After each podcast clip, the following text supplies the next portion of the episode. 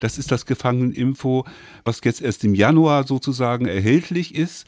Das ist die Nummer 444, also 444. Und da ist der Schwerpunkt 19. Dezember 2000. Das Massaker ist nicht vergessen. Wir hatten ja im ersten Interview aus, eigentlich ein bisschen das Todesfasten auch benannt.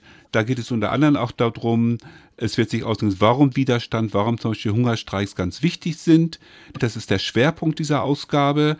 Des Weiteren gehen wir auf zwei Todesfälle ein. Ein Genosse vom 2. Juni, Ronny Frischke, ist gestorben und ein weiterer, ein Genosse, der zuletzt in Magdeburg lebt, Matthias Kramer. Auf beide gibt es einen Nachruf. Dann gehen wir nochmal kurz auf das Verfahren in, gegen Lina und die drei Mitangeklagten ein, das Antifa-Ost-Verfahren in, in, in Dresden.